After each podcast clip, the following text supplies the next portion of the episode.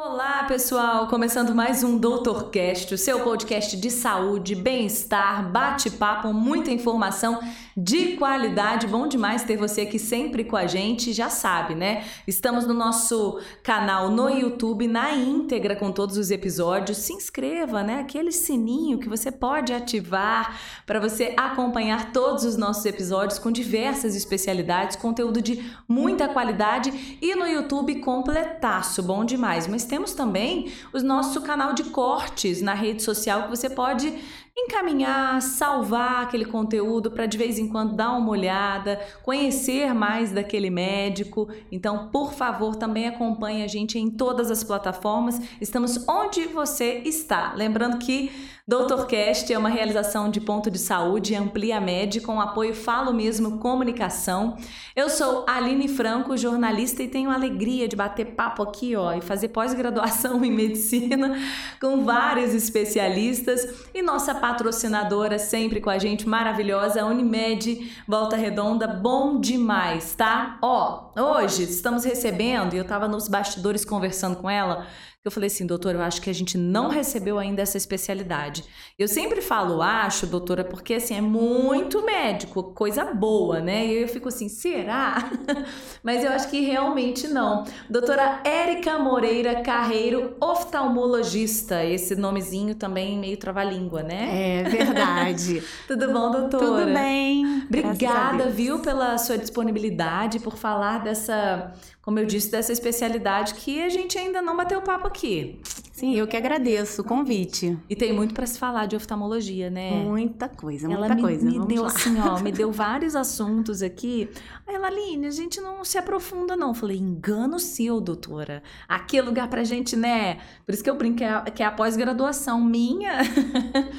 mas é de muito aprendizado. Então, que bom que a gente vai poder hoje aprender, saber, conhecer mais sobre essa especialidade. Doutora, eu começo assim, ó, do início. É, porque você é daqui de Volta Redonda? Não, não. Na verdade, eu sou da região, Centro-Sul Fluminense, né? Eu sou de Engenheiro Paulo de Fronten, uma Olha! cidadezinha que fica uns 50 minutos, uma hora daqui de Volta Redonda. Que legal, eu conheço Paulo de Fronten, beijo pessoal de Paulo de Fronten, mas já tá aqui por essas bandas há muito Há tempo? 5 anos. Cinco Cinco anos. para 6 anos, isso aí. Bom, e aí, é, como que foi essa história de querer ser médica lá atrás? Por isso que eu falo, começo do começo do começo. Isso aí. Na verdade, eu sou uma pessoa que gosta muito de conversar com as pessoas. Eu gosto de Tá pessoas. no lugar certo, então, aqui também. Então, sempre gostei muito de conversar, de ser amiga, de saber das histórias das pessoas e também procurar uma forma de poder ajudá-las, né? E eu tive a influência do meu namorado na época, que hoje é meu marido, doutor Adriano dos Santos, que Médico ele, também. médico, quando eu comecei a namorar, ele já estava no último ano da faculdade de medicina. Então, conversando no dia a dia ali, eu achei que, uma- que seria uma forma bem interessante, inteligente e eficiente de poder ajudar as pessoas. E aí eu comecei a estudar bastante, prestei vestibular e, graças a Deus, consegui entrar na, na UF, lá em Niterói, na Universidade Federal Fluminense. E depois fiz, depois da minha graduação, fui fazer especialidade em oftalmologia na UERJ. Então temos influência de, na época, um namorado, é Isso aí, eu essa- agradeço a ele por isso. Maravilhoso. Doutor o quê? Qual que é o nome dele? Perdão? Adriano, Doutor Adriano dos Santos. Maravilhoso. Olha só que arraso, que influência, hein? Eu acho que Pois é a primeira vez que a gente certo. vê uma influência, assim, de, de nam- no namoro. É, porque geralmente o pessoal conta, ah, o histórico às vezes tem em casa, uma, fami uma família. Na não, família tinha ninguém, não tinha ninguém. ninguém direto, ninguém diretamente na minha família. Eu fui, eu sou a caçula de sete, né? Então eu fui a primeira médica. Não tive influência nem meus pais, mas eles me apoiaram sempre em tudo. E aí, então, vou ser médica. Vou ser médica e como é que foi? Vou sair de Paulo de Fronten. Pois é, Né? aí dentro da medicina, a medicina é muito fascinante, né? Então dentro do curso, a cada a cada módulo, a cada área que eu ia passando, eu achava que eu ia fazer alguma coisa. Eu entrei, na verdade, com a ideia de fazer dermato. Gostava muito de dermatologia. Mas você vai na endócrino, você gosta. Você vai na psiquiatria, você gosta. Clínica médica, cardiologia, neuro. Então, um mundo muito fascinante. Mas aí, de repente, no finalzinho da faculdade, eu optei por um estágio na tal da oftalmologia, né? E que, na verdade, dentro da faculdade, é, a carga horária não é muito grande para destinada para essa, porque são muitas, né? São muitas especialidades dentro da medicina para a gente aprender um pouquinho de cada coisa. Uhum. E eu queria me aprofundar um pouco mais dentro da oftalmologia, eu optei por fazer o meu internato lá. Uhum. E aí eu vi que era um, um outro mundo, né? Então, quando a, a gente, nós oftalmologistas, nós precisamos muito, o nosso material de trabalho principal é o microscópio, um deles, né? Seja for quem já foi a um consultório de oftalmo, sabe que nós temos vários equipamentos. Nós precisamos, na verdade, vários, mas um dos principais e quem é não foi deveria ir, né? É a lâmpada de fé. Convido a todos vocês a cuidarem bem dos seus olhinhos. Quem ficou alerta Exatamente. Já, já. Então, quando eu examinei uh, o primeiro paciente, olhei no microscópio, né, de forma bem aumentada, a íris, me chamou muita atenção porque é linda demais. É linda, ela parece um tapete aveludado que se movimenta, é muito bonito. E aí decidi me aprofundar e resolvi, após esse estágio, seguir. Não, não foi, não foi a influência aí do, do. Não, aí não. Qual que é a especialidade dele? Ele fez ginecologia obstetrícia, hoje em aí dia ele trabalha. Ele é professor e trabalha com ultrassom. Então, bom, a medicina tudo bem, a influência, mas aí a especialidade você é, viu não. com esse mundo de possibilidades. Então foi no finalzinho da faculdade Isso. que bateu o martelo, que bateu Isso no aí. coração, na verdade, a oftalmologia. Isso aí, não me arrependo nem um pouquinho, sou muito feliz na minha especialidade, graças a Deus. É isso que eu ia te perguntar, como que foi essa escolha olhando para trás? Já tem quanto tempo, doutora? A gente pode colocar na mesa aí? Podemos, podemos, já 13, 14 anos. E aí, quando que quando, quando olha para trás para essa jornada já bem significativa, tá satisfeita com a escolha sim, que fez? Sim, pela felicidade dos meus pacientes, de poder ajudá-los a voltar a enxergar, a prevenir a perda visual, né? É, trazer conforto, melhor qualidade de vida para eles. Isso nos satisfaz muito. Bom, aí na verdade aí você falou de algumas, já adiantou algumas questões dentro da oftalmologia que é muito vasto, né? Exatamente. É, assim como você me, me pontuou aqui algumas, algum, algum, algumas questões que a gente pode abordar, vamos lá. Em consultório, né? Dentro da sua rotina, que é consultório, né? Sim, sim. É mais no cons... dia a dia consultório. Dia a dia consultório. É, o que, que a doutora repara mais? Ali as demandas relacionadas a, a, a, esses pontos tem cada vez mais aumentado? Se isso mudou ao longo do tempo? Sim, sim. Na grande maioria dos casos, né, uma prevalência enorme na população, existem os erros de refração, que na verdade não são uma doença. Os erros de refração nada mais são do que os problemas que nos levam a, a ter a necessidade de usar os óculos para corrigi-los, que são miopia, a hipermetropia, o astigmatismo e a presbiopia. Então, é a necessidade do uso de óculos. Você pode reparar que a grande maioria da população, inclusive eu, que sou míope desde os 14 anos, eu preciso de óculos para poder enxergar bem. Ou óculos, ou lentes de contato. Em alguns casos, podemos corrigir através de cirurgia, uhum. entendeu? Aí você, tocou num ponto. Eu deveria estar usando meu óculos, sabe, doutora? Não briga comigo, não. Se eu fizer um intervalo aqui, gente, na próxima. Quando eu entrar na próxima vez aqui, na, né? A gente faz às vezes uns intervalos bem rapidinho. Eu vou pegar meu óculos para fazer bonito com a doutora.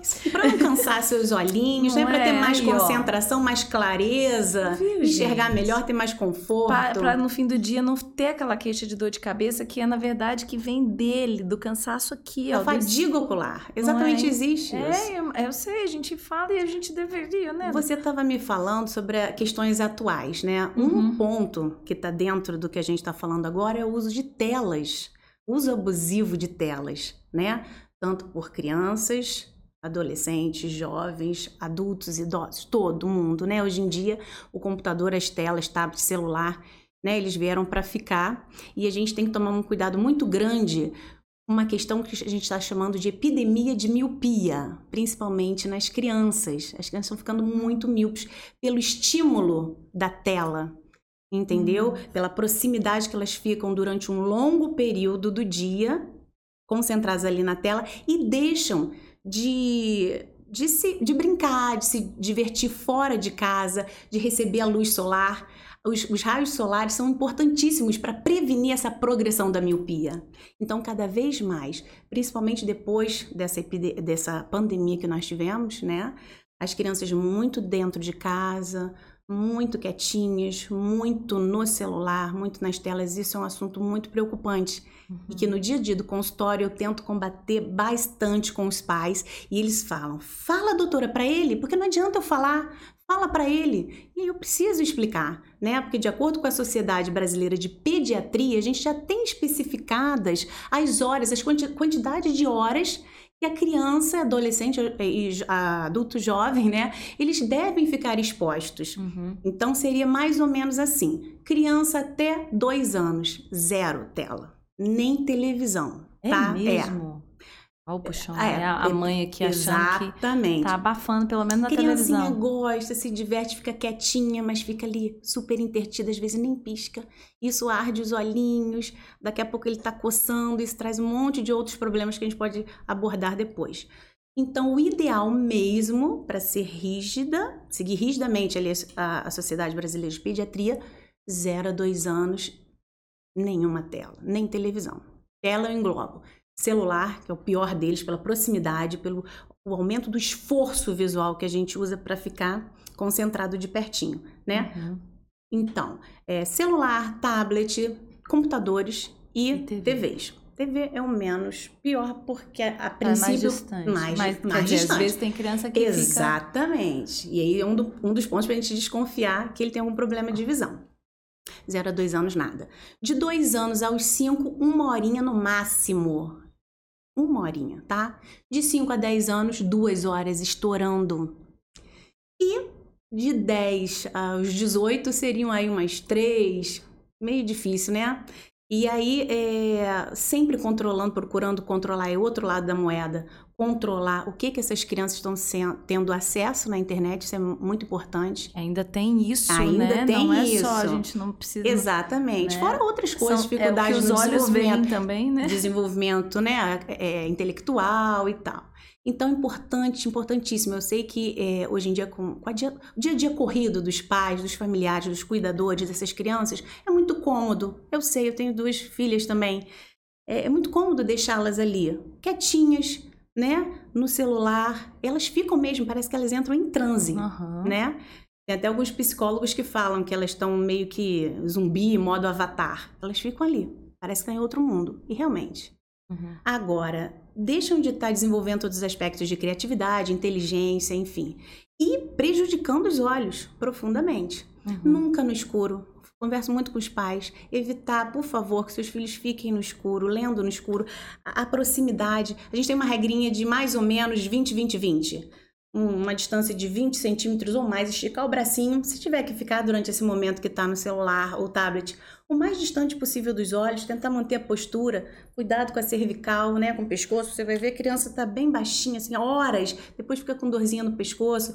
Vai ter, pode ter um problema de coluna tem, lá na tem, frente. Na verdade, é, é uma é série, multifatorial, né? exatamente, é multifatorial. Mas eu aproveito Sim. a brechinha que eu tenho, aproveito aqueles pais ali para tentar dar essa pincelada de orientação. Para mostrar como é Isso. é arriscado. Então, mesmo. a distância máxima, a cada 20 minutos, a criança tentar dar intervalos, parar um pouquinho. Porque quando a gente está olhando assim para perto, o nosso sistema visual está fazendo um baita de um esforço. Uhum. Então, dá um descanso, olhar para longe, para a musculatura ocular, relaxar um pouco. Ficar 20 segundos, um minuto, um tempinho um pouquinho maior, intervalar, intercalar uhum. essas horas que a criança está no celular. Criança é muito importante. eu acho que até o adulto, até a gente né? A gente cansa. fica às vezes trabalhando. Você experimenta, você fica ao longo do dia, é. você não sente às vezes um peso sobre os olhos, né? Um, um olho mais vermelho, mais ressecado, às vezes um lacrimejamento, ardência.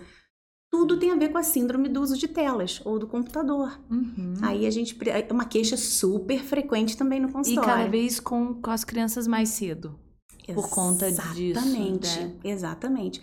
Então, o que, que, o que, que é a miopia, na verdade? É um, o olho, ele cresce. Ele cresce antero-posteriormente, ele cresce Aquela pupila dá uma, uma... Na verdade, não. não é a pupila, é no diâmetro mesmo. Hum. Tá? Ele cresce. Então, a imagem, ela não consegue se formar na retina, ela se forma antes da retina. Então fica tudo muito desfocado. Ele tenta apertar o olhinho, tenta chegar perto para poder enxergar melhor e não consegue. E é aí que os pais tem que ficar esperto, né? Perceber o que está acontecendo com a criança. Muitas vezes a escola pede um exame para gente, encaminha a criança para o consultório E a gente vai ver a criança tem um e meio, dois graus, três de miopia, não consegue enxergar. Às não. vezes, adolescentezinho que já leva o celular para a escola, olha que absurdo, eles tiram foto e aumentam para poder copiar, você acredita? Olha só, e aí, na verdade, mascara, né? Exatamente, Dem demora esse, a tratar. Isso, isso daqui dentro da escola, né, é uma outra. E aí a gente entra em outras questões, mas realmente até nesse ponto mascara, porque você vai, vai quando vê o negócio já avançou. E as queixas, ah, vou identificar um filho com miopia. É o quê? Realmente vem dessa professora que fala dificuldade no quadro, a criança fala que não consegue enxergar de longe. Mamãe, alguém me deu tchau na rua, não sei que amiguinho que era, não consegui ver a feição dele, não consegui ver o rosto. Isso aconteceu comigo, experiência própria, né? Você falou Eu, que usa desde, é, desde os 14. Eu comecei, né, um, é, não sei precisar bem o tempo, mas de repente, um, há um, um ano mais ou menos, e a gente não tem muita noção né? Uhum. A gente uhum. acaba não tendo a noção que não está enxergando bem. Vários pacientes às vezes chegam, não tem problema nenhum de visão, doutor. Meu problema é só vir aqui ver se está tudo bem. Mas quando a gente vai fazer o exame minucioso, a gente, olha, só não está enxergando tão bem. A gente faz o teste e é mesmo, doutor, eu achava que estava enxergando. E eu, eu, adolescentezinho ou criança, comecei a perceber justamente dessa forma. As pessoas falavam comigo do outro lado da rua, eu dava tchau, mas não sabia hum. exatamente quem era. E aí pedi para minha mãe me levar ao oftalmologista. E foi aí. Foi, foi, talvez isso, o fato de uma curiosidade, né, é, pessoal? O fato de, de você usar o óculos muito cedo te, te bateu o coração forte mais para Também, também. Teve todo um relacionamento Sim, nesse sentido. Eu já tinha uma intimidade com a lente de contato, eu me adaptei muito bem, muito jovem. Tanto é que fazendo a especialidade, até trabalhando, né, depois de adulta, vários colegas que fazem a cirurgia refrativa, que é a cirurgia na qual a, o grau é diminuído, né? Uhum. A, a, o objetivo é zerar o grau, muitas das vezes o cirurgião, o médico cirurgião, ele consegue, e eles ficando me, me, me espetando. Opera, opera, para de usar óculos. Por que, que você usa óculos? Mas eu não tenho problema nenhum com óculos, eu gosto. E tem pessoas que realmente gostam de usar óculos, acham um charme. Tá linda, e maravilhosa. quando eu não estou de óculos, eu quero sair, né, a parte social, para praticar atividade física, eu coloco minha lente de contato, é maravilhoso. Né, sabendo, sabendo usar corretamente, né? Tendo toda a noção de higiene, de cuidado, para não ter problemas na, nas córneas e, e aí a gente consegue, consigo aproveitar bem a vida sem ter a necessidade do óculos e sem ter necessidade de passar por uma cirurgia. Mas eu oriento os pacientes que realmente não querem usar óculos e têm problemas com a adaptação de lente de contato. Por exemplo, paciente que tem alergia ocular, coça muito os olhos. Ele não é um bom candidato ao uso de lente de contato. Uhum. Não pode usar, vai colocar aquilo ali, aquilo ali. É um corpo estranho nos nossos olhos. Ele não vai tolerar. Então, a gente indica a fazer uma consulta e exames para ver se ele pode ser submetido à cirurgia, né? Tem que ter uma boa avaliação. E aí ele é submetido e fica bem, fica sem usar é os óculos, sem a lente. É, a princípio, sim, é difícil a gente que falar que é uma cirurgia simples, porque na verdade são cirurgias microscópicas muito delicadas. Na verdade, hoje nós falamos são simples, simples em mãos muito habilidosas, né? A pessoa que trabalhou muito, que teve aquela curva de aprendizado, que conseguiu se especializar muito bem. Mas é difícil, é difícil, é complicado. É, nesse ponto de vista que são estruturas muito pequenas, lida com laser, lida com microscópio, tem que ter uma precisão muito grande. Aí mas, é outro profissional, não é o oftalmo? É o oftalmologista então, especializado é em, em córnea e cirurgia refrativa, né? Dentro da oftalmologia nós temos 14 ou 15 subespecialidades. Uhum. Entendeu? Então é o cirurgião. Eu, por exemplo, não faço essa a área. Uhum. Mas quando o paciente tem a, a, a vontade de fazer, eu encaminho para o colega e aí ele dá seguimento. E muitos, muitos deles, a uhum. grande maioria, na verdade, né, hoje em dia, é, a, na verdade, a oftalmologia em geral, muito a parte cirúrgica evoluiu demais, principalmente depois da Segunda Guerra Mundial. Então, é, e desde que eu aprendi, você vê, há pouco tempo, 13, 13 anos, 14 anos atrás, eu já aprendi a, a fazer cirurgia de catarata no método antigo. Eu tava, peguei a transição do método mais atual, que é a facoemulsificação. Antigamente, a gente fazia um corte maior na córnea, e tirava a catarata inteira. Catarata, ela, ela se instala no cristalino, que é a nossa lente natural. Todos nós nascemos com uma lente transparente, daí vem o nome cristalino, né? Que é responsável junto com a córnea pelo sistema de refração, ou seja, eles permitem a entrada de luz no nosso olho, né? Uhum. E essa luz vai lá na retina, onde a, a imagem é captada, é levada ao cérebro para ser pra gente para ela ser percebida, na verdade, uhum. digamos assim.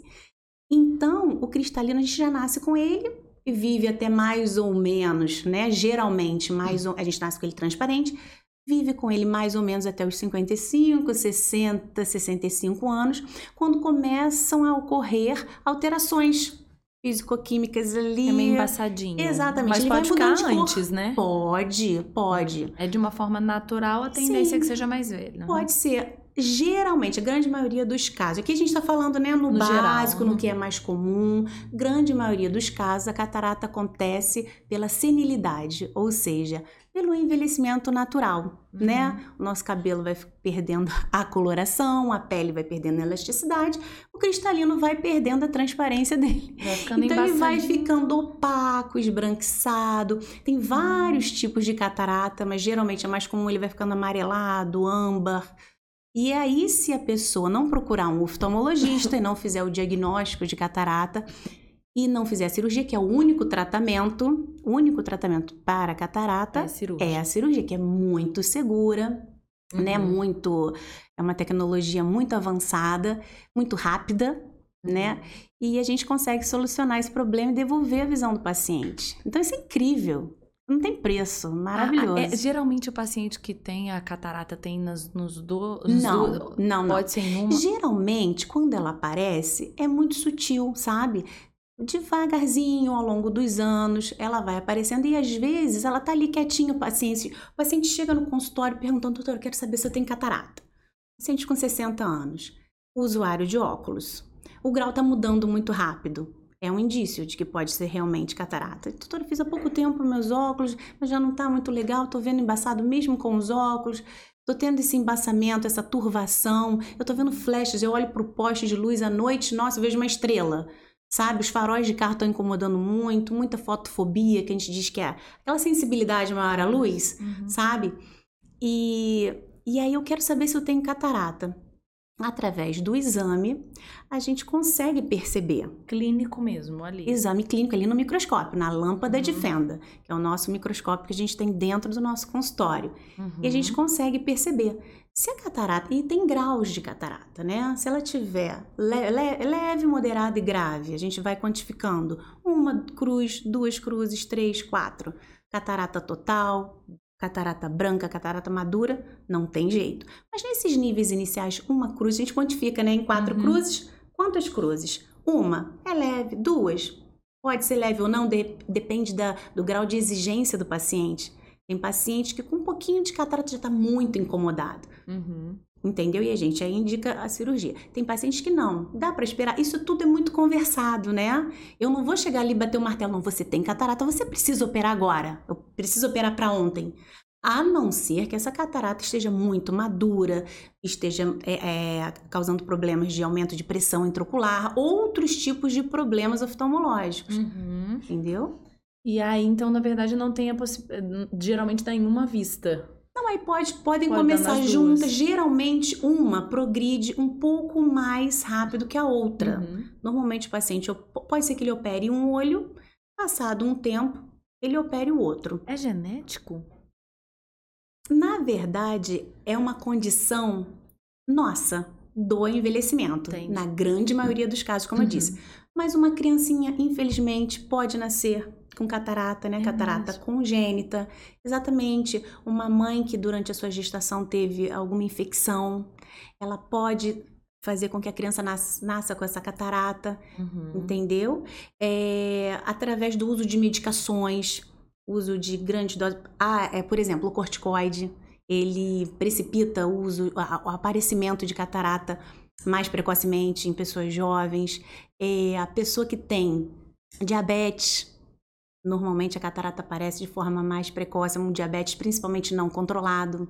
O diabetes é um caso sério, né? Porque além do, da questão de fazer com que a pessoa desenvolva a catarata de forma mais precoce, se a pessoa que é portadora do diabetes, ela não controla, não consegue ter o controle da sua doença, é, o que nós oftalmologistas, oftalmologistas tememos muito é a retinopatia diabética. É o acometimento lá na retina. São vários problemas, lesões, hemorragias que o paciente pode ter na retina que podem levar seriamente à cegueira, perda visual parcial até total, se não for tratado. Então, dependendo do grau da, desse, dessa retinopatia diabética, quando o paciente vem ao consultório, se for um grau leve e através de medicamentos, de orientações, aí entra uma parceria com a outra especialidade, que são os endocrinologistas, né? A gente uhum. trabalha muito junto. Normalmente os endocrinologistas nos pedem um, um exame de fundo de olho uhum. ou fundoscopia de uhum. seis em seis meses ou uma vez por ano, pelo menos, para a gente avaliar como é que está aquele fundo do olho. E uhum. aí a, a gente também gradua, faz uma graduação. Se for leve, se ele conseguir retomar o tratamento, a consciência de que ele precisa cuidar melhor da sua saúde, aquelas alterações regridem, vão embora, é maravilhoso. E a, mas aí depende, depende dos casos. Uhum. Se for um pouco mais grave, tem outros tipos de tratamento, até com laser, entendeu? Com injeção intravítrea. Vítreo é um gelzinho que ele preenche o nosso globo ocular. É um gel, chama-se vítreo. E existe um medicamento que a gente aplica lá dentro. Ai, que nervoso. indolor, indolor. Na verdade, a, o olho é anestesiado com colírio. colírio uhum. Isso, você não sente, é uma picadinha. Uhum. Claro, tudo feito em centro cirúrgico, né, para evitar infecções. Mas existe esse tipo de medicamento que é muito eficiente para tentar melhorar esse, essas hemorragias, né? Entendi. Esses extravasamentos de líquidos lá na retina, que podem causar até descolamentos. É, é, bem complicado. E a medicina, como você disse, cada vez, né, doutora, é avançando mais. Isso é muito bom. A gente isso percebe aí. isso em várias em várias especialidades mesmo. Agora teve um, algum momento que você falou sobre a pressão intraocular. O que, que, é isso? Ela acontece só na só na no, na catarata, ela acontece uhum. em, na, ret, na, na retino, retinopatia. Retinopatia, são os nomes, gente. Você vai aprender. Porque, cara, eu falo, ah, eu acho que eu aprendi. Tem uma outra especialidade, eu não aprendi nada, tem que aprender. Então, assim, é, quais, assim, os problemas que, e o que é nessa pressão intraocular? Então, na verdade, todos nós temos desde criancinha, né, até o idoso, todos nós temos uma pressão intraocular. Nós chamamos de PIO, pressão intraocular, uhum. né? E nós medimos essa pressão através de um exame chamado tonometria. Uhum. Que lá no nosso consultório, por isso a importância de ir ao oftalmologista, principalmente pacientes acima dos 40 anos. Né? Mesmo como prevenção. Prevenção, totalmente. Não é para se sentir algo Não, e procurar. Medir, porque o que, que acontece? Normalmente, a referência da pressão intraocular normal seria entre 10 a 20 milímetros de mercúrio.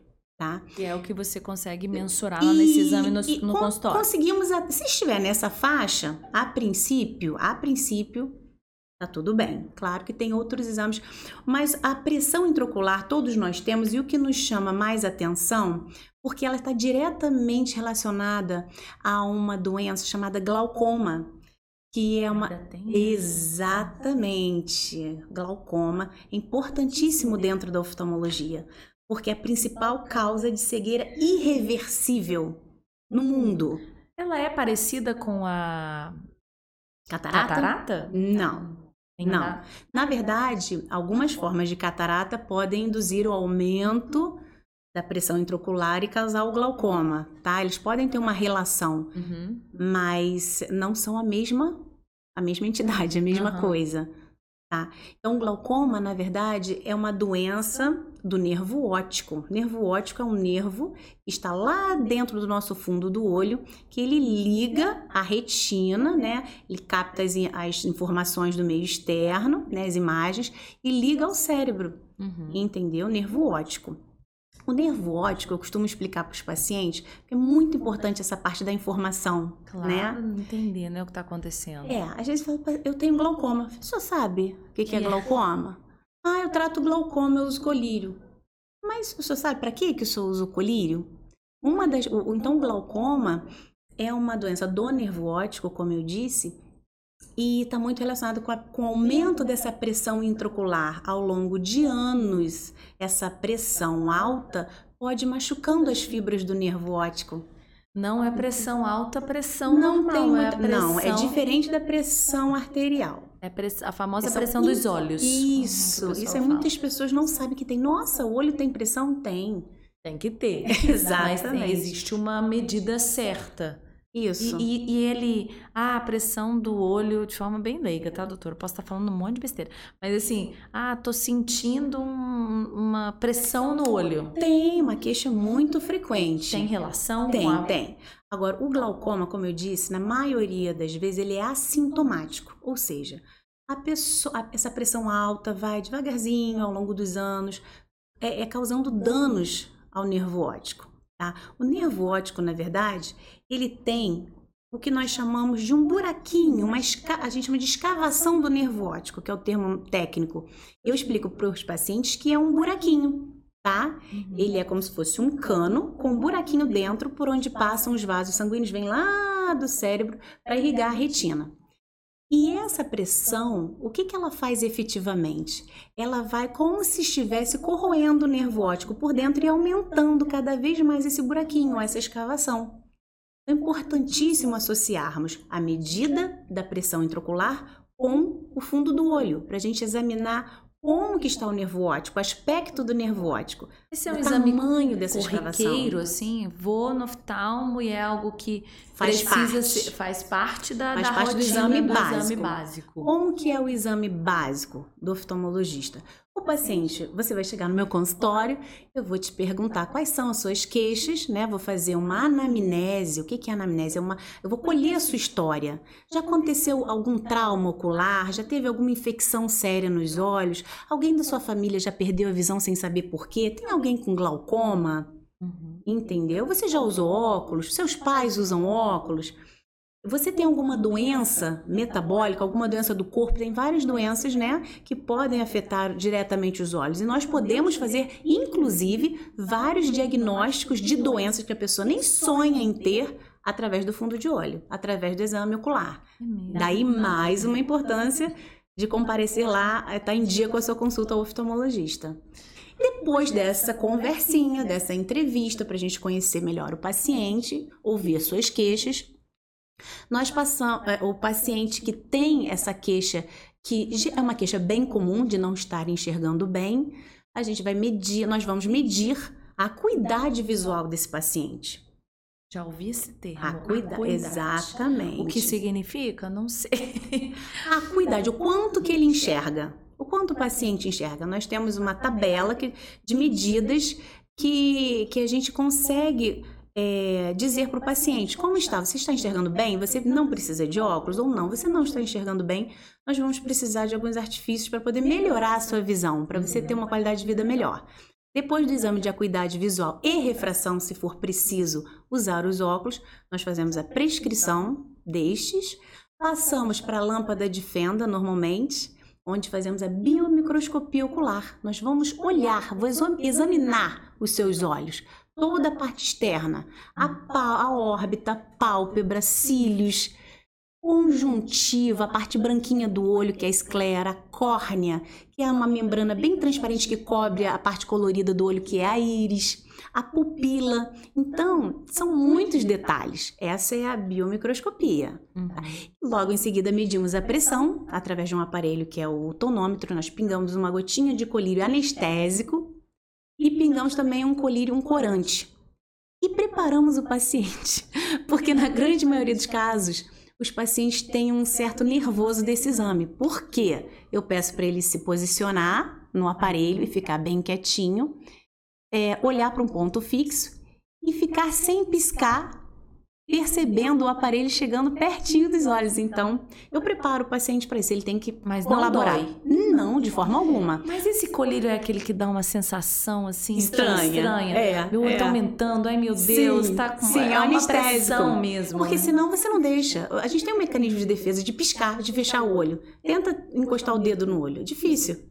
É. A gente fecha, né? Uhum. A natureza é perfeita, é para proteger mesmo, uhum. para não ter nenhum machucadinho ali na córnea. É verdade. É Aí a gente mede a pressão e logo em seguida pingamos um colírio para dilatar a pupila. É o famoso colíriozinho para dilatar a pupila, que pode deixar a visão embaçada, né? Tem que sair com acompanhante, às Inclusive, vezes. Inclusive, é importante, principalmente pacientes idosos, né?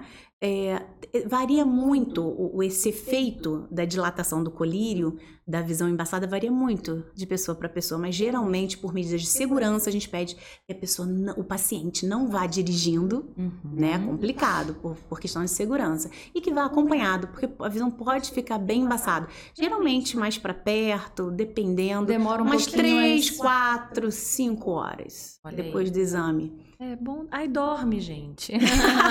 Fecha o olho que aí vai passar. Então, um exame básico teria que ter, né, esses, pelo menos esses três ou quatro uhum. procedimentos dentro da, de uma consulta. Por isso que o exame, o, o exame oftalmológico ele não pode ser rápido. Não é uhum. uma consulta rápida, a gente não consegue, a gente não tem tempo hábil para fazer isso tudo num período ah, muito curtinho. pequenininho. Então, as uhum. pessoas têm que ir realmente preparadas. Bom demais, tá gostando do nosso bate-papo? Estamos conversando hoje com a doutora Érica Moreira Carreiro, ela que é oftalmo, não vou falar oftalmólogo. Isso, as pessoas oftalmo. falam oftalmo mesmo, oftalmo, não tem problema, é, é fofo. É fofo e é menor, é mais fácil.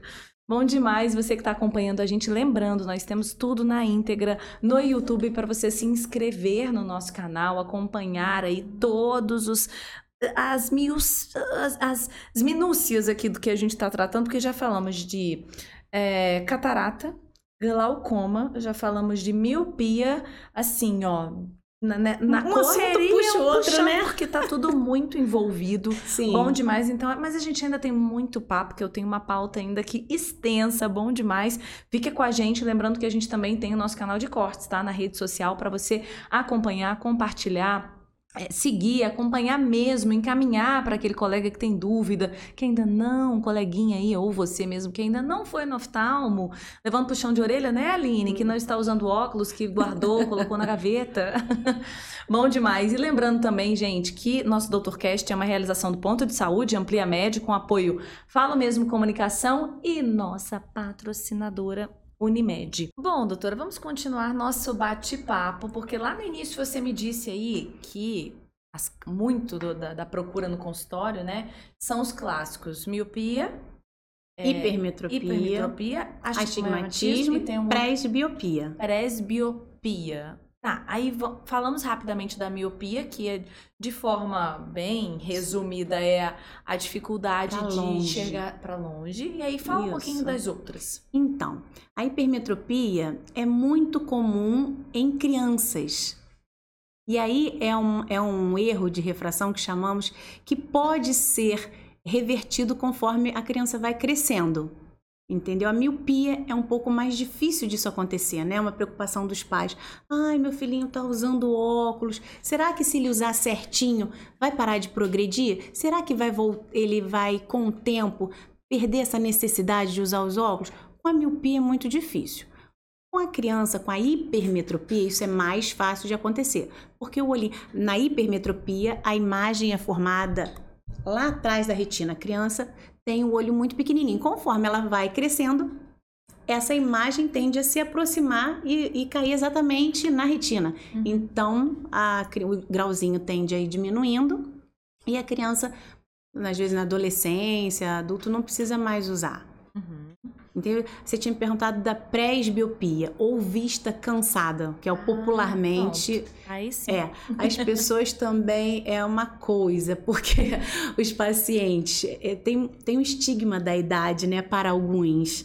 Pessoas que é, tá, a vista cansada ou presbiopia está muito ligada com a faixa etária dos 40 anos. É impressionante.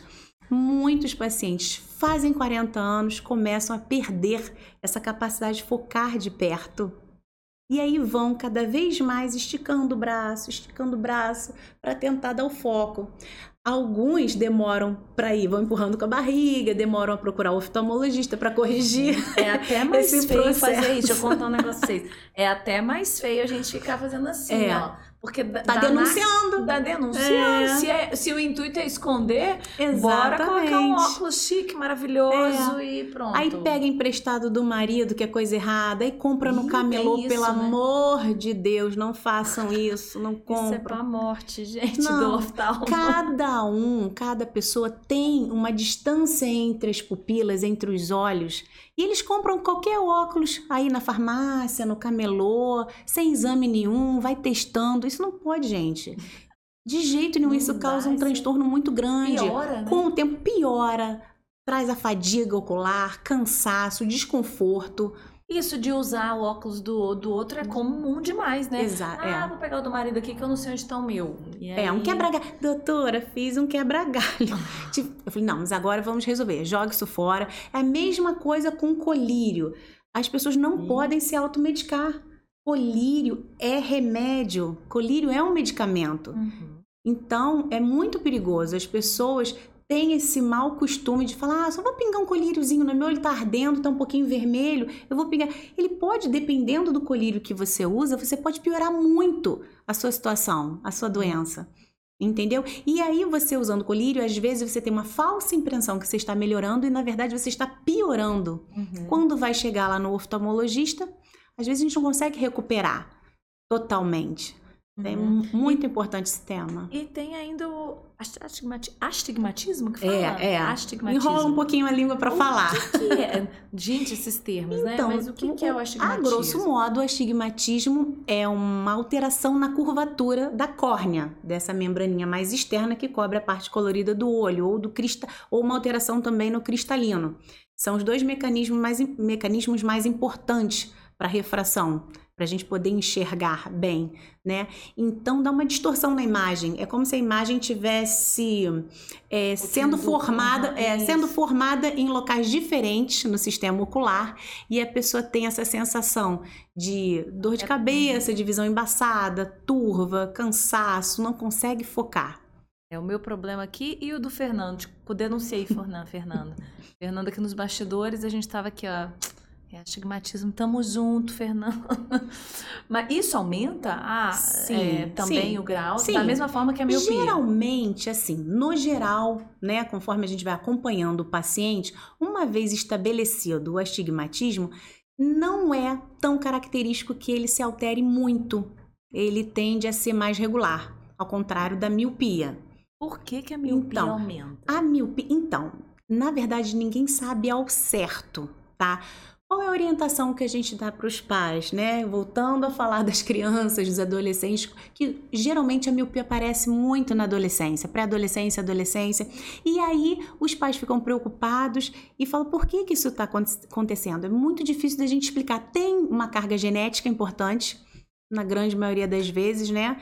Isso é herdado. Ah, mas meu, eu não uso óculos, meu marido não usa óculos. Vem do avô, vem de um tio, isso é herdado tá? E geralmente eu falo, olha, vamos acompanhar. O ideal é que a, o seu filho venha à consulta oftalmológica uma vez por ano. Ele está usando óculos, então ele está, ele está numa fase de crescimento. Então é característico a miopia aumentando de tamanho seguindo o crescimento do olho. Vamos acompanhar de ano em ano, mas geralmente a miopia ela tende a se estabilizar em torno dos 21. Por isso que crianças não podem fazer cirurgias refrativas, que são as cirurgias para você ficar livre do óculos, para não usar mais óculos.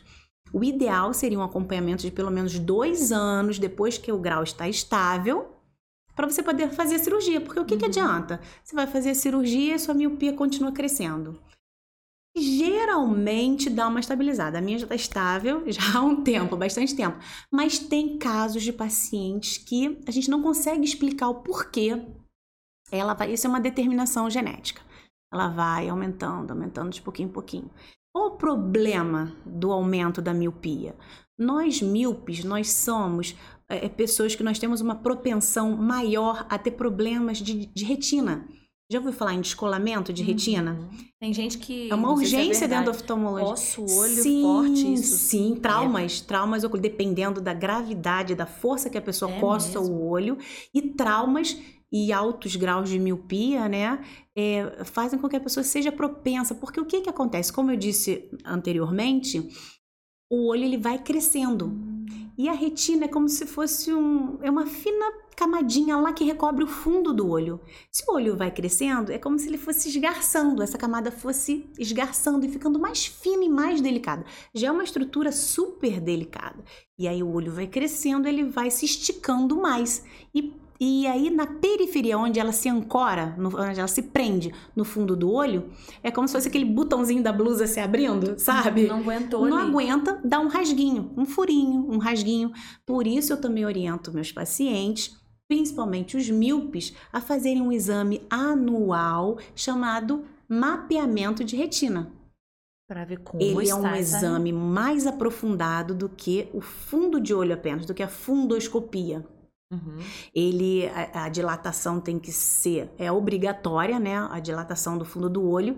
A gente vem com uma lente específica e com foco de luz, um microscópio que a gente nós acoplamos na cabeça e avaliamos, a gente, nós pedimos para o paciente olhar em várias direções e vamos vasculhando toda a periferia do fundo de olho para ver se ela está em perfeito estado. Tá grudadinha Sim, ali, né? se detectarmos uma pequena, um pequeno furinho, uma pequena rasgadurinha, é, a gente caminha esse paciente para um laser que vai cercar aquela pequena lesão e aí nada mais acontece. Aquilo dali não se alastra, Um não causa um descolamento. Sim, são lasers específicos para o tratamento intraocular, tratamento na retina. Não. E orientamos a esse paciente ter o acompanhamento assíduo, um, todo ano, como se fosse um preventivo que o ginecologista prescreve para as mulheres, Tem que todo ir. ano. E esse exame Exatamente. também é feito em consultório. Com certeza. Também é uma coisa simples. Sim. A gente olha e parece, nossa, né? Mas é um, é um negócio É, é muito relati- importante. é relativamente simples dentro do consultório e muito importante para quem tem a miopia. Principalmente. Bom, Isso. você falou aí de tecnologia, vou aproveitar esse gancho, né, do que a medicina avançou. A gente estava conversando rapidinho até nos bastidores, nossa, como a medicina avançou é, em todas as especialidades, não é diferente na oftalmologia, né? O que, que nós temos de novo que você já falou do laser? é, né, temos di- diversas, temos até uma injeção, essa é nova Isso, mim, injeção intravítrea. Injeção, o que, que mais que a gente pode falar que realmente veio para as próprias cirurgias mesmo, que você fa- falou, né? Sim, cirurgias, cirurgias é, us- utilizando, principalmente na cirurgia de catarata, que é a cirurgia mais realizada no mundo inteiro, né? Para encurtar o tempo, né? Diminuir o uso de ultrassom, porque na cirurgia de catarata nós usamos um aparelho chamado facoemulsificador, que ele Uhum. fragmenta o cristalino e suga esse cristalino através de, um, de uma tecnologia de ultra, que utiliza o ultrassom. E existe mais recentemente o laser de Fenton II, que ele é, agiliza algumas partes da cirurgia, algumas etapas da cirurgia de catarata podem ser adiantadas com o uso desse laser. Isso é fantástico. Técnicas também é, na cirurgia refrativa, microscópios, né? é, medicamentos.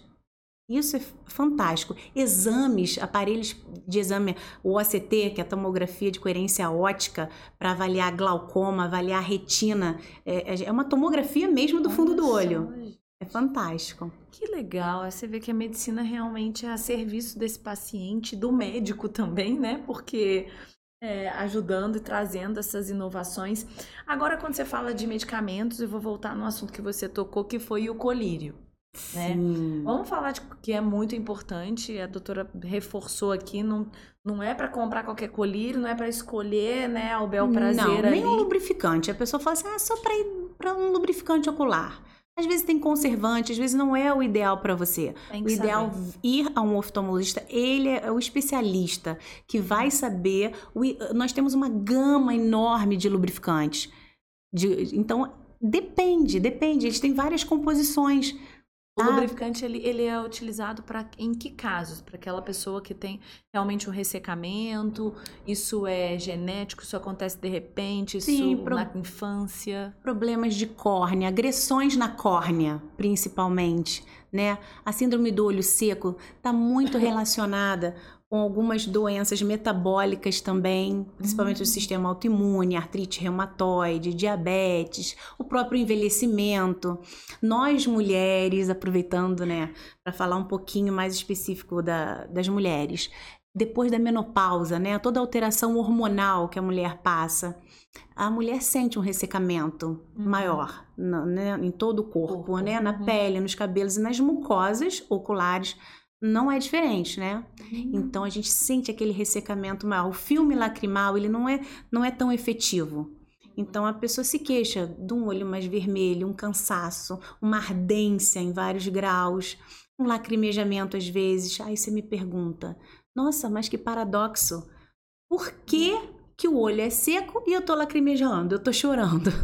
Em excesso, às vezes repentinamente. Sim, a pessoa não para. É uma É queixa, é uma queixa muito importante também. Doutora, não paro de lacrimejar, não paro de... As pessoas me olham, acham que eu tô chorando. É por, por causa de uma alteração na composição do filme lacrimal, da lágrima. A lágrima, ela não consegue se conter, ela perde sua capacidade de se grudar, com, se- ficar na superfície ocular, hidratando e lubrificando, ela acaba escorrendo, caindo. Olha só, para de chorar, né? Aí é aquela coisa. E aí a gente tem os colírios. é, O colírio, assim, ele é utilizado em quais casos? Porque ele me parece um dos, um dos medicamentos mais comuns, assim, dentro de, dentro da oftalmologia, sim, né? Sim, sim.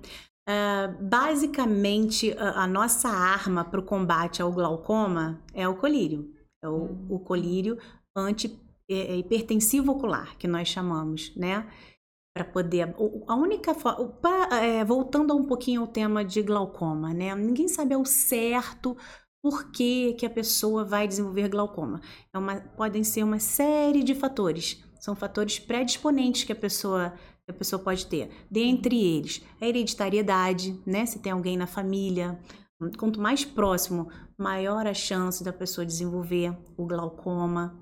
É, a raça, a, é, a idade, se tem miopia, se tem doença associada, o diabetes, se faz uso de algum tipo de medicação é, por um tempo maior.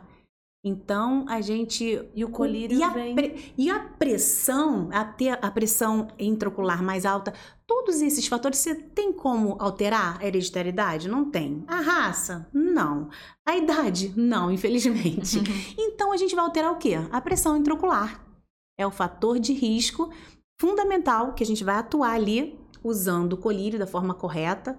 Né, oriento os- muitos pacientes por que, que eles precisam usar, por que, que eles precisam aderir a esse, firmemente a esse tratamento, porque é a única forma de baixarmos a pressão intraocular e essa pressão não trazer mais danos ao nervo óptico. Uhum. Porque o que, que acontece?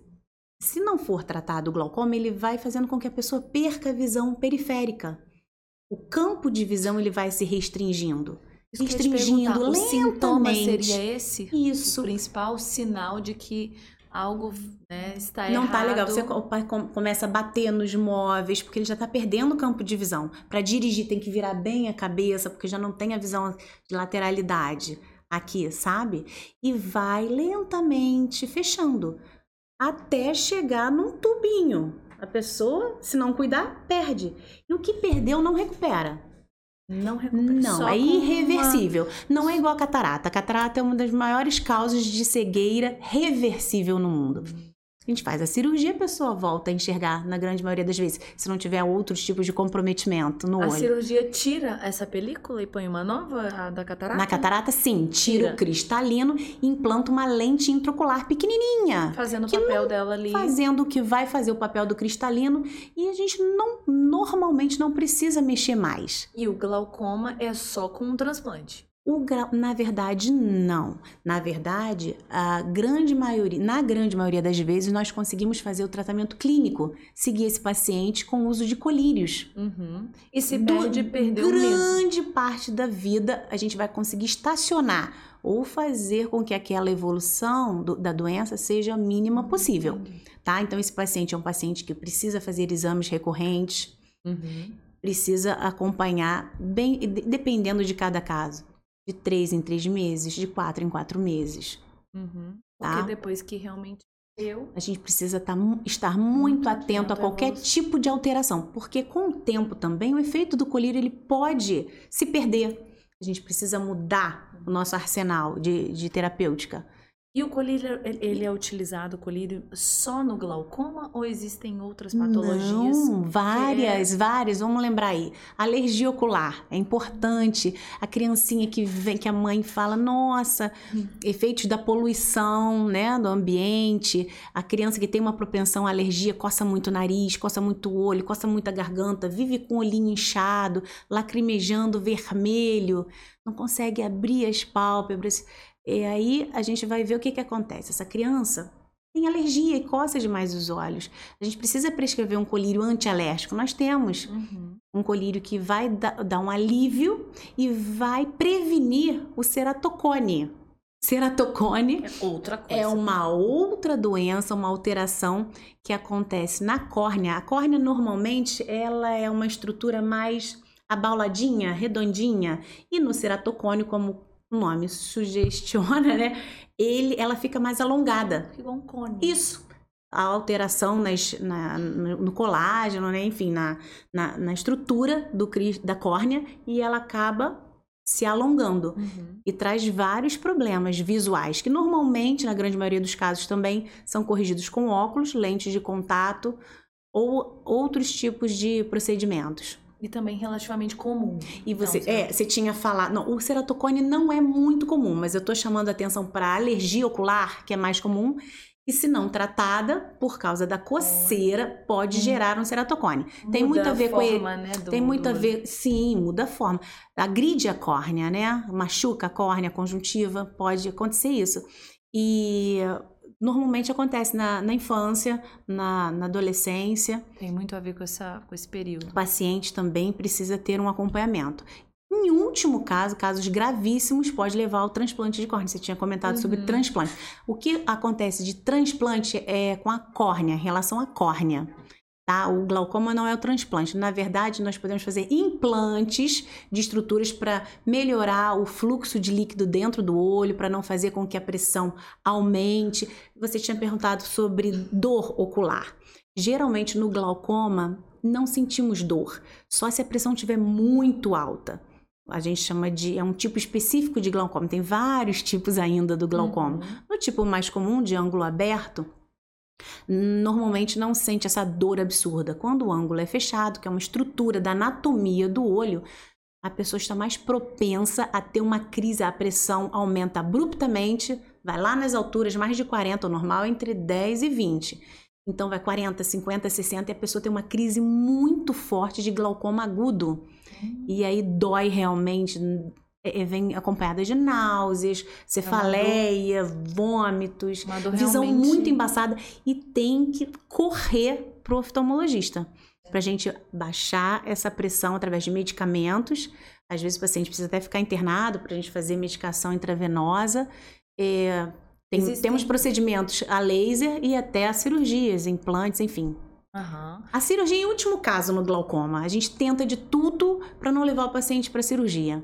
Ah. Porque o acompanhamento é um pouquinho mais complicado, às vezes não dá certo, mas quando o paciente. O, o, ruim, o lado negativo do tratamento do glaucoma, infelizmente, é o custo, né?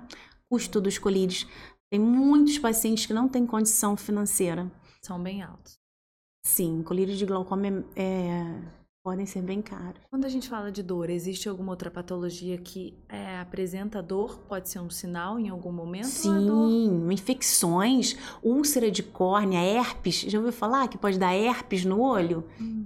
É. E dói. Muito, dá muita dor. Causa é uma úlcera, né? Uma infecção séria na córnea. É, uveíte, uveites é até uma subespecialidade dentro da oftalmologia, quem cuida de uveites. Aí são inflamações de uma parte do olho, uma parte intermediária do olho, chama uvea. E que podem, essas doenças, é, úlcera, São infecciosas, inflamatórias. Elas podem acontecer por diversos De uma fatores. hora para outra, pode hora... estar associada com doenças do sistema imune. Uhum. Agora, é, falando em lente, né? A gente fala, ah, não se preocupa não, se você precisar, tiver, né? Se você não quiser usar óculos, usa lente. E você já deu um alerta que tem gente que não se adapta, né? Mas a lente, ela é cada vez mais comum e ela exige muitos cuidados também, Muitos. né? E tem gente que banaliza bem isso, Sim, né? tem gente que compra pela internet. Ah, meu Deus.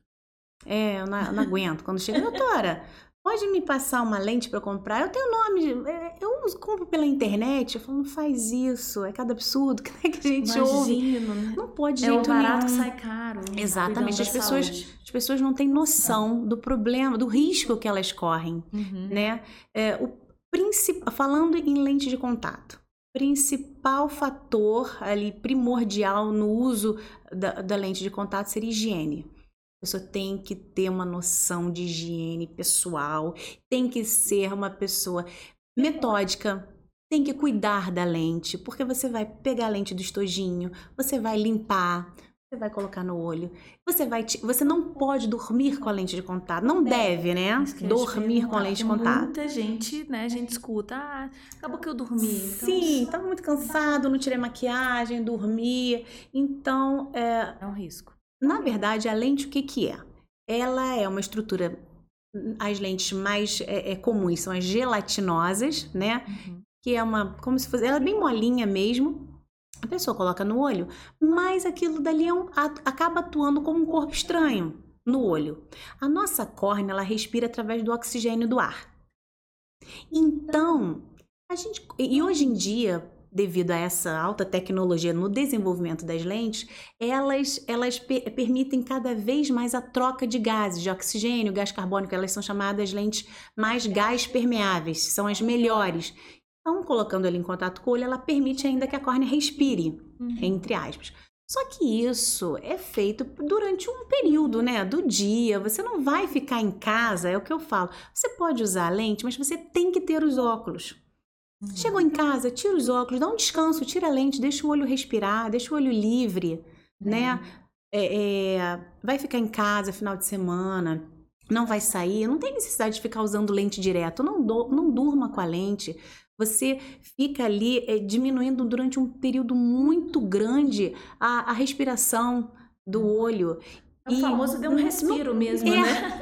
Não tome banho com lente de contato. Não. Existe um microorganismo chamado acanta- acantameba. A gente tem pavor desse microorganismo. Ele Está presente nas águas. E se você tomar banho é, e, e, porventura esse microorganismo se instalar no seu olho, você pode ter uma dor horrível. Ele pode afetar a sua córnea, úlcera de córnea até levar à cegueira.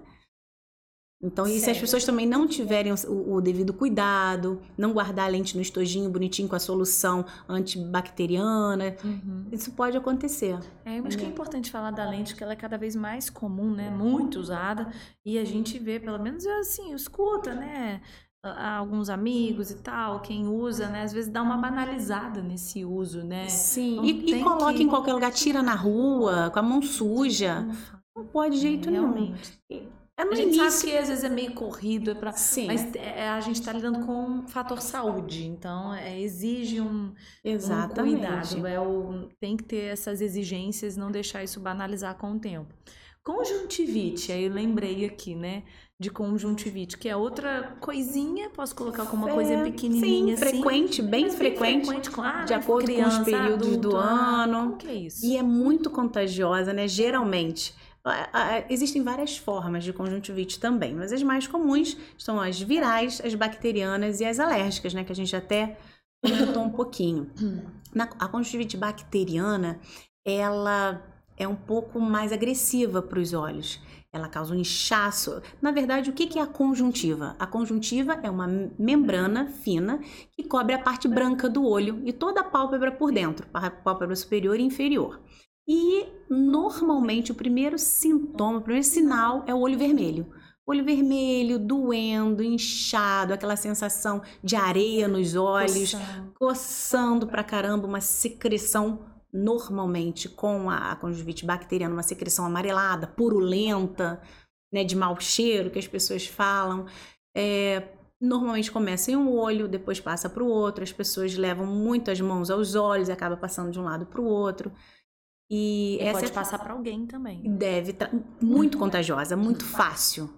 Você imagina você com uma conjuntivite andando num ônibus fechado, segurando, você coçou o olho, colocou a mão aqui, ou colocou a mão, né? Vai uma outra pessoa, coloca a mão ali e coça o olho. Pegou. No computador, usando o computador. Por isso a importância também do afastamento do trabalho. Uhum. As pessoas que são diagnosticadas com conjuntivite bacteriana, viral, alérgica não é, é bem pessoal, é de cada um, né? Uhum. Alérgica não passa, mas a viral também é muito comum. É. Só que ela tem um, o líquido é mais clarinho, os, os sintomas tendem a ser mais suaves, mais leves. O olho fica vermelho, fica inchado, Dura dolorido. menos tempo. Mais ou menos duas, uma média de duas semanas. Um uma tempinho bom, uma né? a é uma a duas semanas e aí o colírio eu, eu às vezes é, pego recebo o paciente com a conjuntivite viral que foi no no hospital, num pronto atendimento, o, o colega, no intuito de ajudar, de repente passou um colírio de antibiótico.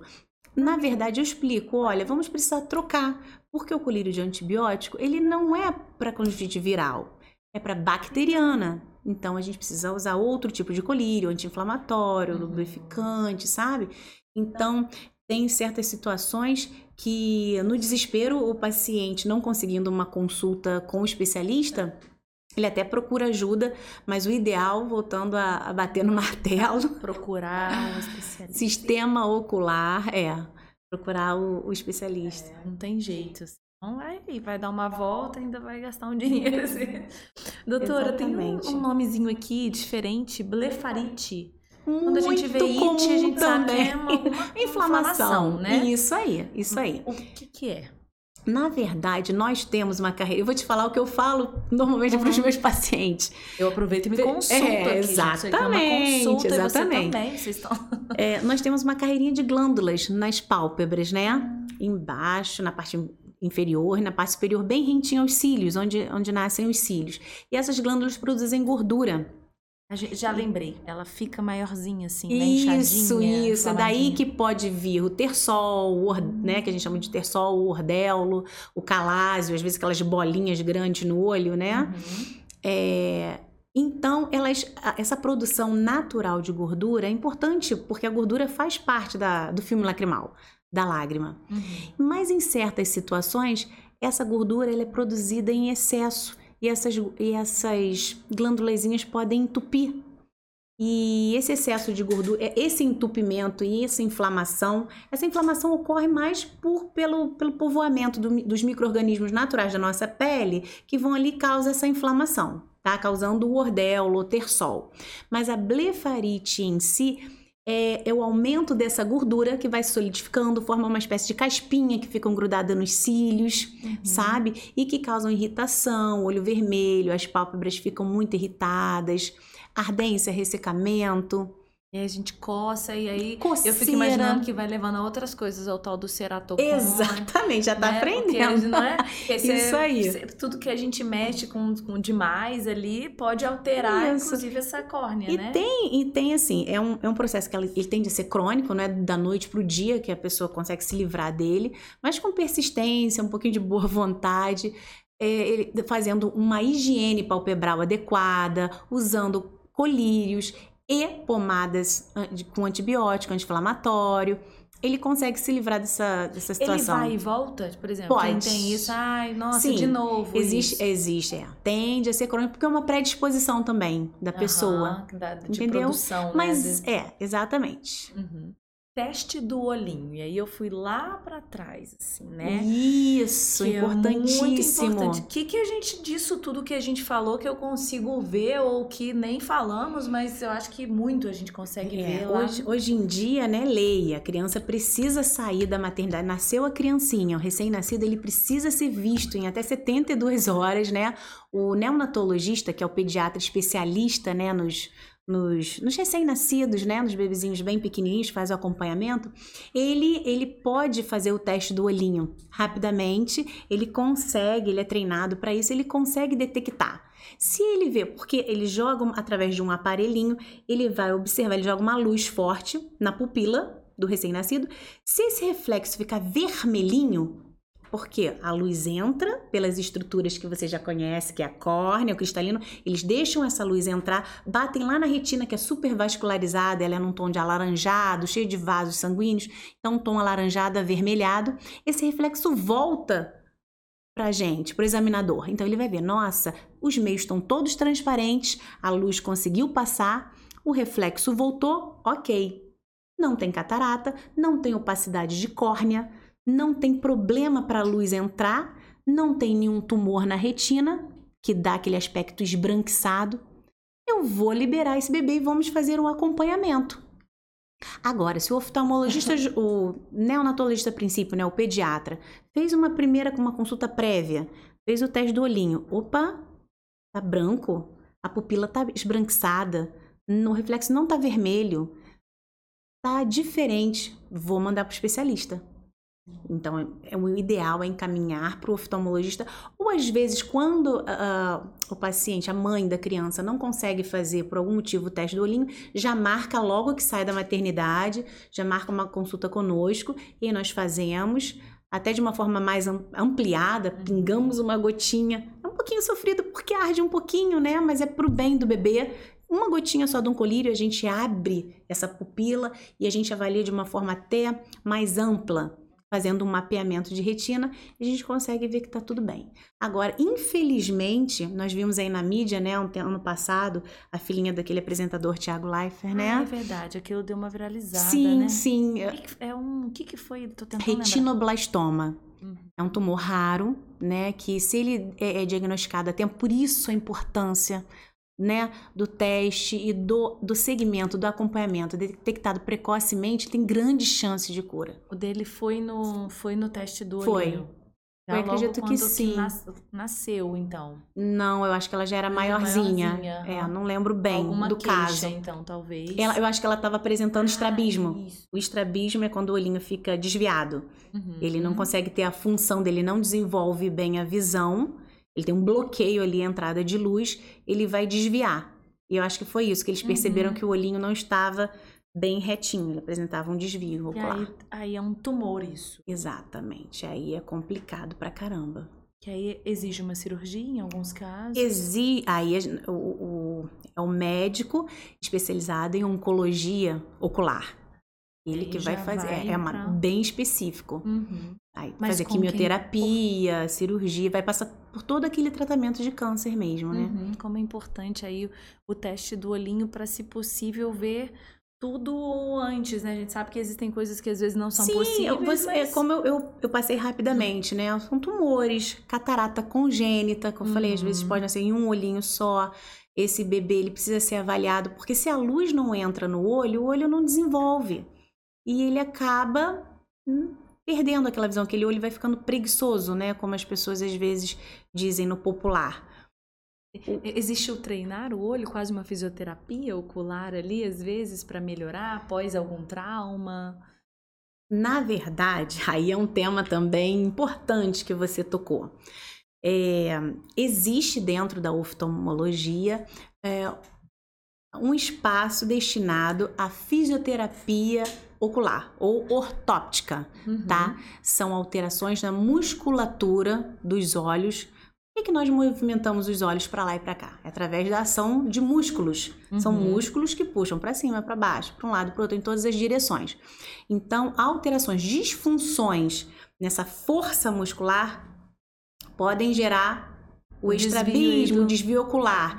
Então, em alguns casos, quando é leve, normalmente, ou quando o olhar ele não consegue manter, quando não conseguiu, o sistema visual não consegue manter os olhos alinhados, focados, para ter a fusão, para obtermos a fusão da imagem, às vezes lançamos mão da, dos exercícios ortóticos, que são uhum. muito importantes, e às vezes conseguem solucionar o problema Uhum. sem precisar de uma cirurgia. Tem outros casos que não, só através da cirurgia a gente muda o músculo de lugar. Olha a gente só. tira o músculo de onde está e puxa um pouquinho para frente, um pouquinho para trás, para tentar ajustar e alinhar o olhar. Nossa, que legal, doutor. Olha só, a gente falou assim de muitos, muitos temas catarata, glaucoma, olho seco, a blefarite. E aqui, ó, se conseguir seguir a pauta, hein? Eu acho que, Isso claro, aí. ainda falta. Tem muita coisa. Tem muita coisa.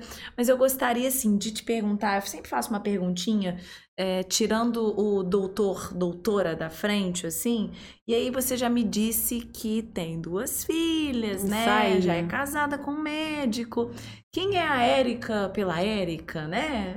Sem a doutora Érica, o que, que você gosta de, de fazer? Fala um pouquinho da, da parte pessoal, aquilo que você quiser compartilhar, Entendi. Claro. Olha só, é, só voltando um pouquinho, eu vou responder a sua pergunta, mas finalizando ainda uhum. dentro do tema da oftalmologia, é muito importante a gente conscientizar as pessoas, os pacientes, que comer bem, se alimentar bem, praticar atividades físicas, ter bons hábitos de vida, evitar ao máximo o excesso de, de bebidas alcoólicas, não fumar, tudo isso, se você fizer o básico, você já vai estar contribuindo demais para a sua saúde ocular. Uhum. Tá bom? Só queria deixar assim esse recado isso é muito interessante porque outras especialidades sempre evidenciam isso também. Mas certamente. Porque a saúde num todo não tem como fugir disso, não né, Não tem como. Tá tudo interligado.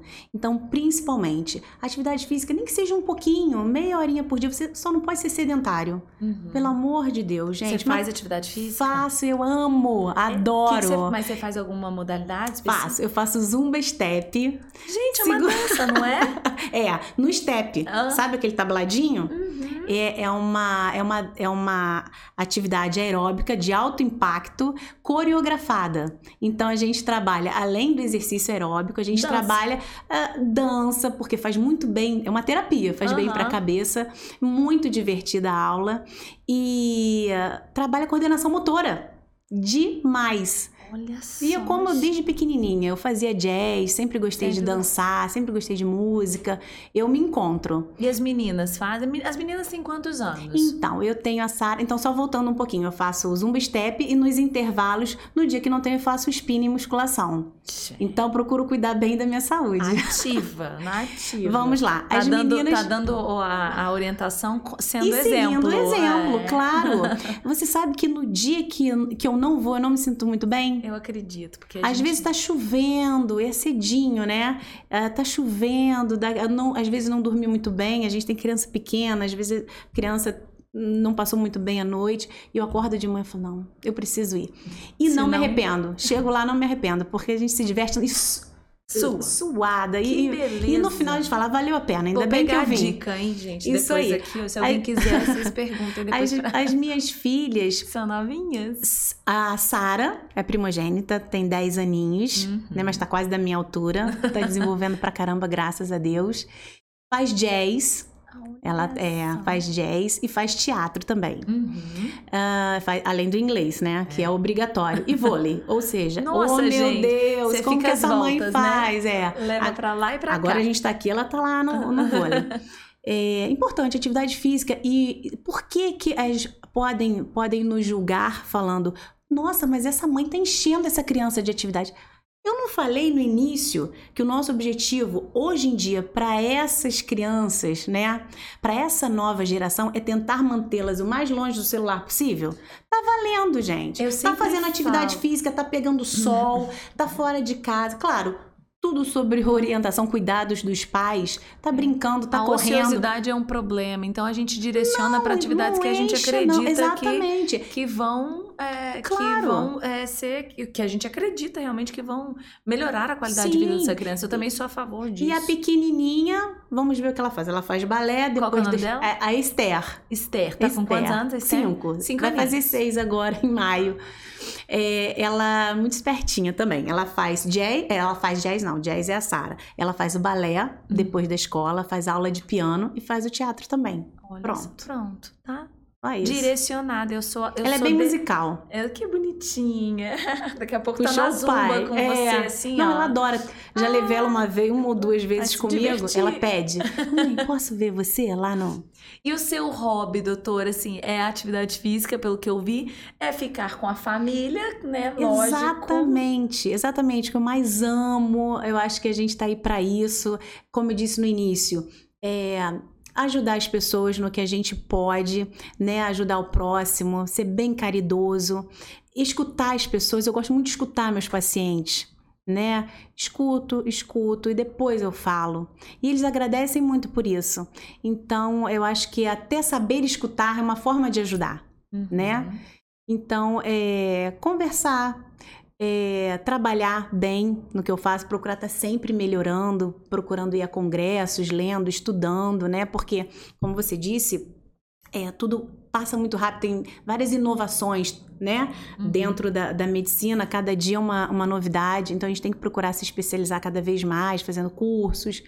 E, e é isso. Em casa eu gosto de cuidar da família, né? Eu tenho um tempo destinado para o trabalho, enquanto elas estão na escola, e tenho um tempo destinado a elas. Nessa fase da vida eu acho importantíssimo, uhum. né? Eu faço questão de levar a buscar na escola, Estar bem presente. Sempre que eu posso, estar presente, dar apoio, né? Para tentar formar adultos, né?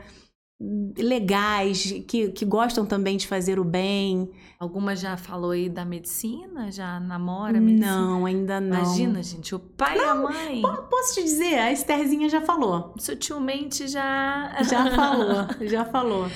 Ah, doutora, muito obrigada. Eu sei que a gente poderia aqui ficar batendo muito papo. Faltou muito assunto, faltou. Eu falo muito, né? Ai, Se você quiser me convidar tô... mais uma vez, então a gente vai ter novas pautas. Eu acho que sim. Eu vou porque eu tava vendo aqui. Eu acho que ainda faltam uns três, uns dois, três coisas. temas que estão aqui fora o que a gente ainda pode colocar. Sim. Agora eu posso falar só uma frasezinha claro, para que ela fechar a Marília Gabriela. Ah, adorei, a sua frase. Gente, olha, achei. olha só. É, tem uma frase muito famosa no meio da oftalmologia que diz que os olhos são a janela da alma. Uhum. Não sei se você já ouviu. Alguns dizem que foi de autoria de Leonardo da Vinci, mas enfim.